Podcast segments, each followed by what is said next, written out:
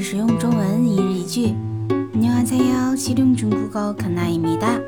今天我们要学习的内容是최대한집에머물러주세요，请尽最大可能待在家里。요즘가장안전한방법이죠请尽最大可能待在家里。尽可能하면 되도록 될 수 있는 한. 尽最大可能하면 될 수 있는 최대한이라는 뜻이에요. 待在家里 집에 머물다. 머물다는 중국어로 待 停留 동사예요.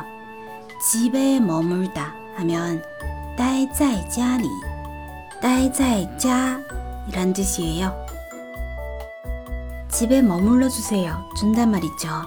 그래서 이 구절 앞에서 请 자를 붙이면 존댓말이 됩니다. Please, 请,请待在家里.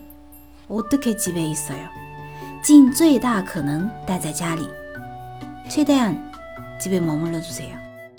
请尽最大可能待在家里，请尽最大可能 待在家里，请尽最大可能待在家里。아시나요？청취해주셔서감사합니다